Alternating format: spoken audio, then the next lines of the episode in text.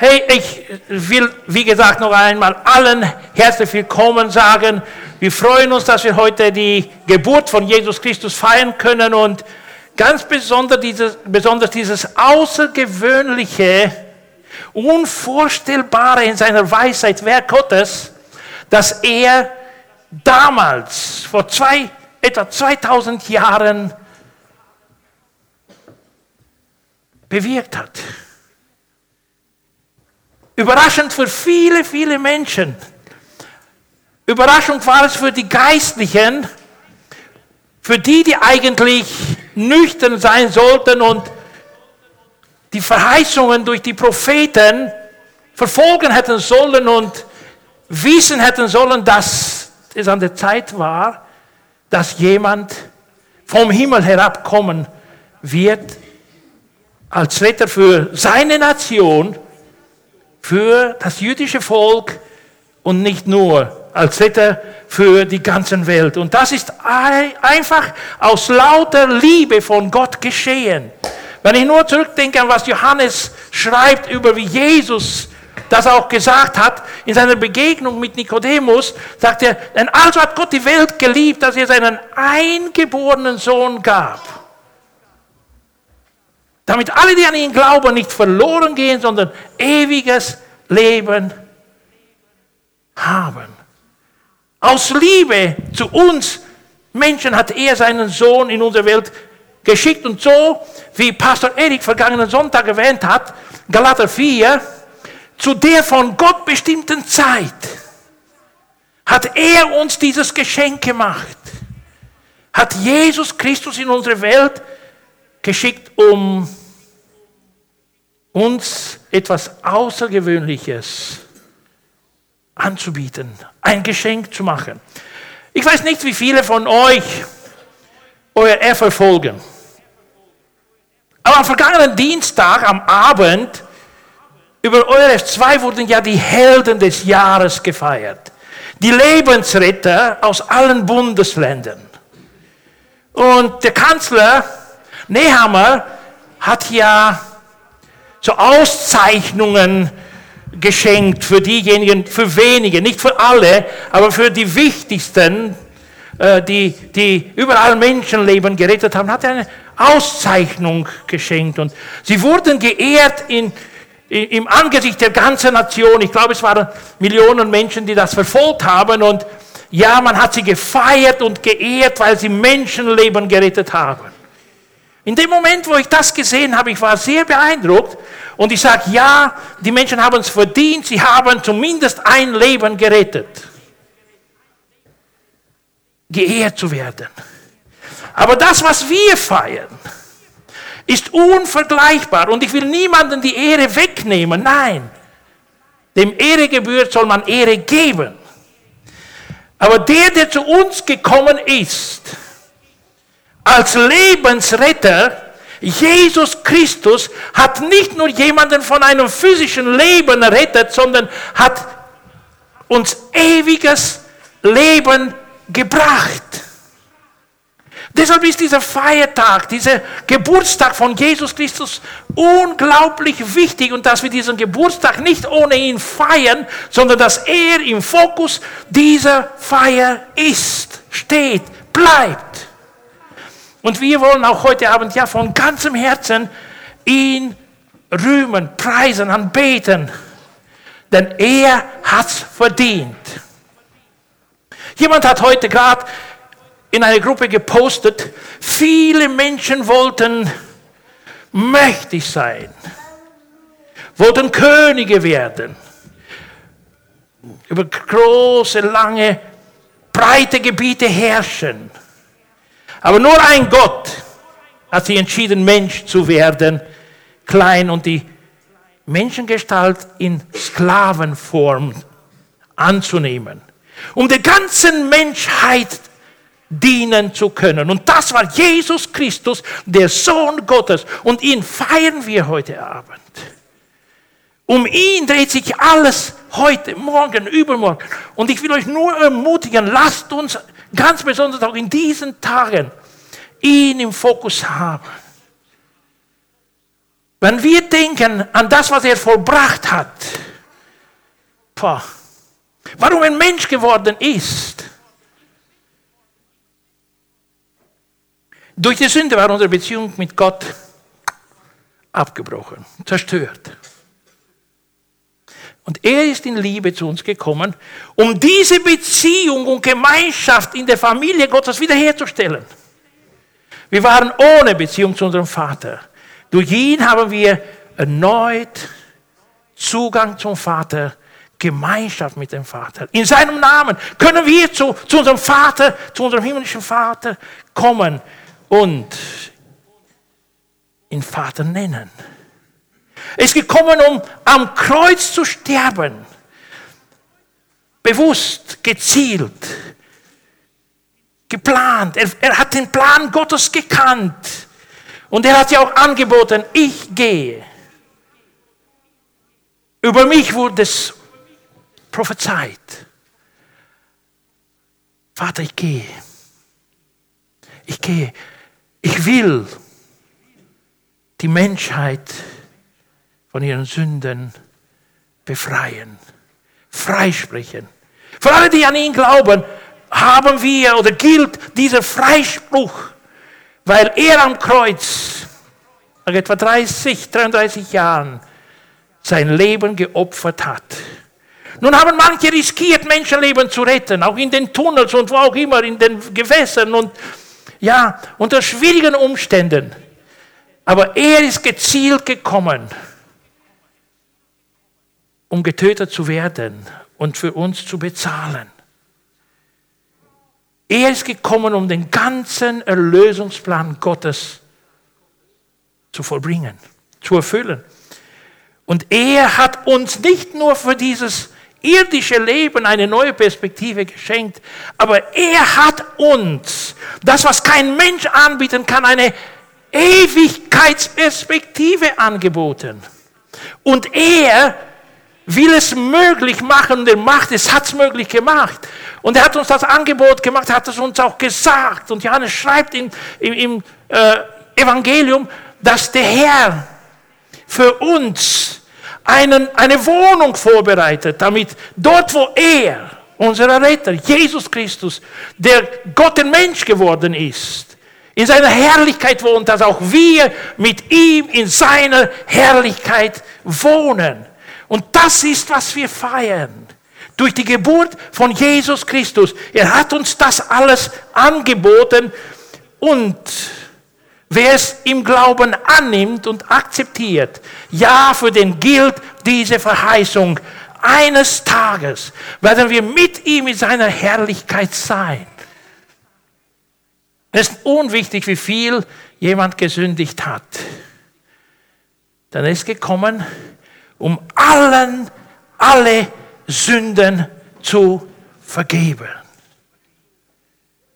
Er allein kann es. Er hat dafür bezahlt.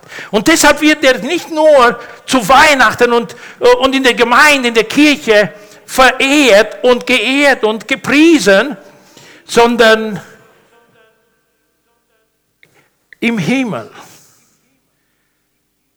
wird er geehrt. Und ich will zwei Bibelstellen aus der Offenbarung lesen, wo es über diese Ehre, die Gott gebracht wird, die, des, die dem Lamm gebracht wird, geschrieben steht. Und zwar Offenbarung Kapitel 5 und Offenbarung Kapitel 7. In Offenbarung 5, 11 bis 14 heißt es, Johannes war es, ja, er sah, dann sah ich und hörte ich Tausende und Abertausende von Engeln eine unübersehbare Zahl. Sie standen rund um den Thron.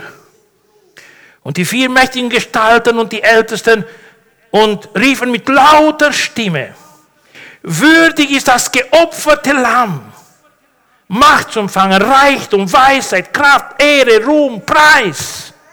Und es ging hier um Jesus Christus.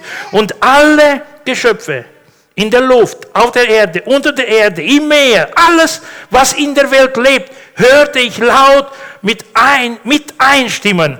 Preis und Ehre, Ruhm, Macht gehören ihm, der auf dem Thron sitzt und dem Lamm für alle Ewigkeit. Also heute wird nicht nur hier gefeiert, heute wird im Himmel gefeiert und dort wird ständig gefeiert. Denn der, der uns erkauft hat, verdient diesen Lob und diesen Preis und diese Anbetung für das, was er für uns vollbracht hat. Wir erinnern uns an Johannes den Täufer. Als Jesus erschien am Jordan,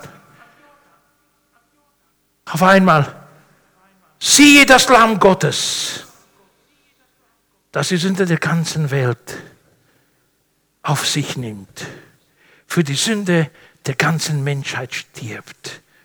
Das Lamm Gottes, das geopfert wurde. Und Offenbarung, Kapitel 7 mit Vers 9.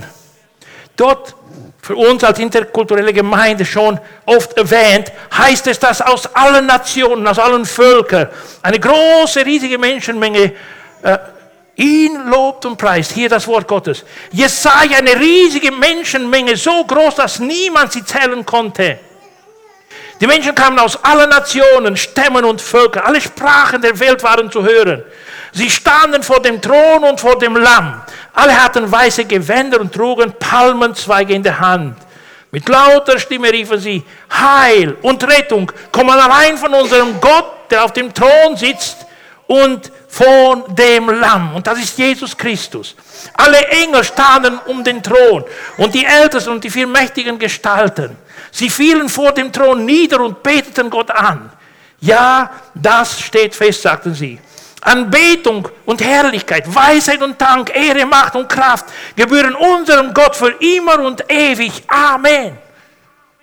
Also, wir feiern die Geburt Jesus hier, aber sie wird, und Jesus wird gefeiert unter den Engeln im Himmel, unter den Menschen auf Erden. Und wir erinnern uns zur Geburt Jesu, wo die, die Hirten auf dem Feld ihre Herden hüteten. Erschien ein Engel mit einer frohen Botschaft. Hey, ich bringe euch eine Botschaft, eine große Freude sein wird für das ganze Volk.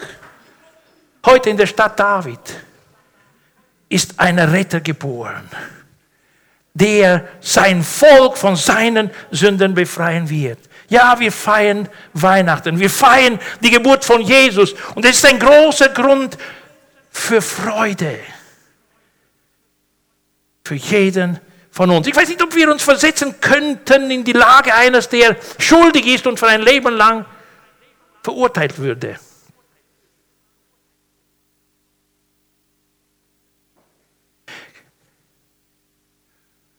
in ein Gefängnis kommen müsste.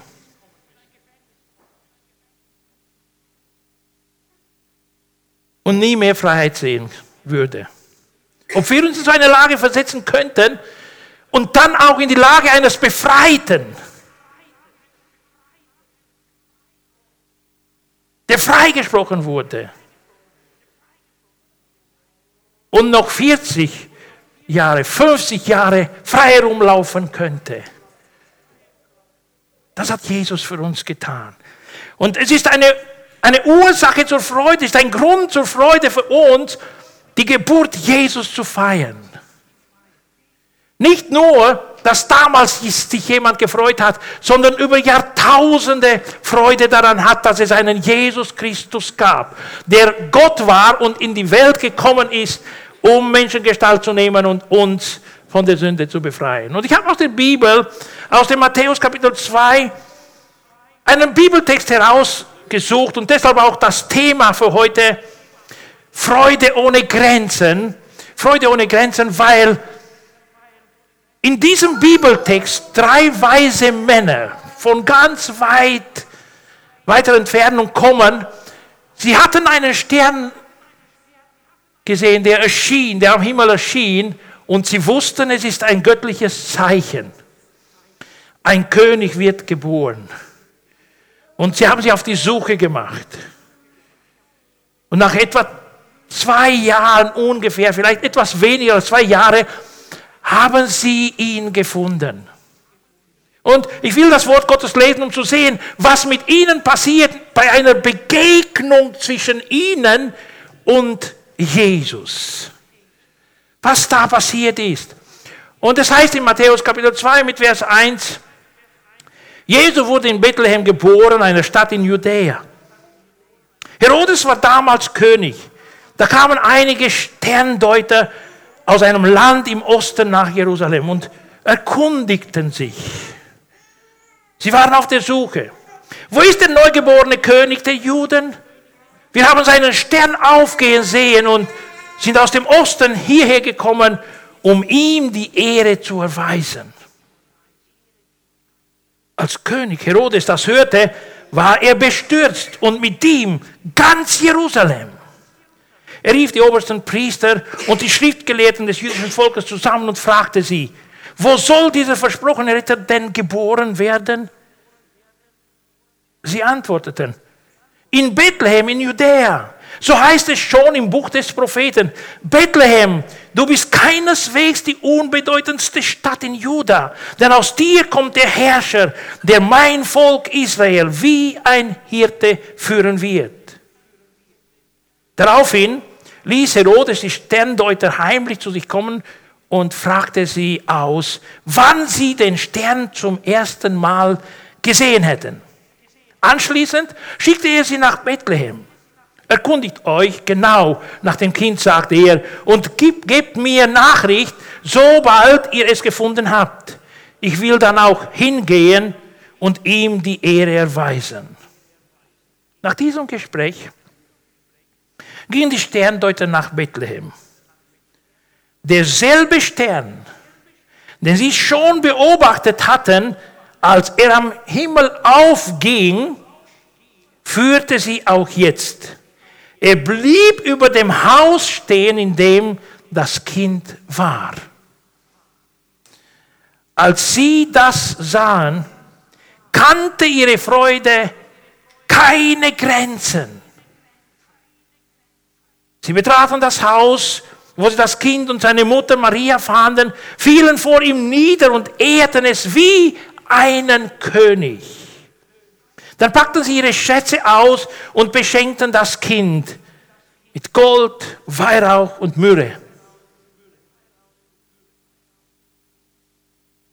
Im Traum befahl ihnen Gott, nicht mehr zu Herodes zurückzukehren. Deshalb wählten sie für ihre Heimreise einen anderen Weg. Der Gedanke, die Begegnung der weisen Männer aus dem Osten mit Jesus,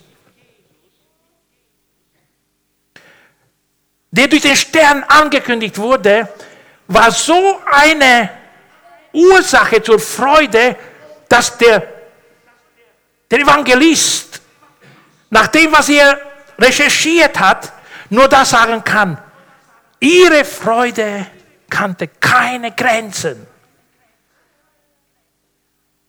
Ich weiß nur in unserer Familie, wie, wie sehr wir uns dieses Jahr über den Team gefreut haben.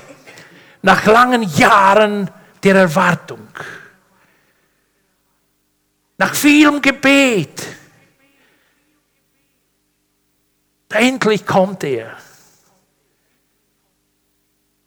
Die ganze Verwandtschaft.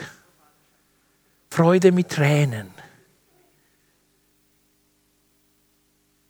Das ist der Team in unserer Familie. Aber Jesus Christus kam als ein Ritter für die ganze Menschheit. Und diese weisen Männer, die das verstanden haben, die in den Propheten gelesen haben über diesen Jesus, waren so happy, waren so glücklich, so voller Freude, dass ihre Freude keine Grenzen kannte. Meine Frage an mich, an uns, seit wann haben wir so eine Freude zu Weihnachten nicht mehr erlebt? Wie erleben wir Weihnachten in dieser Zeit? Worüber freuen wir uns in dieser Zeit? Ich bin sehr glücklich und begeistert heute, denn die vergangene Woche hatte ich an mehreren Tagen in meiner persönlichen Zeit mit Gott so eine außergewöhnliche Freude erleben dürfen. Und ich habe immer wieder nachgedacht, Freude ohne Grenzen. Meine Freude ist in Grenzen. War in Grenzen, aber ich war happy. Ich weiß, ich lief herum in unserer Wohnküche. Halleluja, danke Jesus, Halleluja, Halleluja, preis deinem Namen, Jesus. Ich war so begeistert, ich war so voller Freude. Er hat mein Leben gerettet. Er hat meine Sünden auf sich genommen. Er hat mich befreit. Er hat mir all seine Verheißungen gegeben für hier und für die Ewigkeit. Ich bin glücklich. Ich bin happy. Ich bin begeistert. Ich weiß, dass er für mich unglaublich Großes vorbereitet. Unvorstellbares. Und ich bin auch voller Zuversicht. Ich werde das erleben. Nicht, weil ich es verdient habe. Nein. Ich habe keine Verdienste.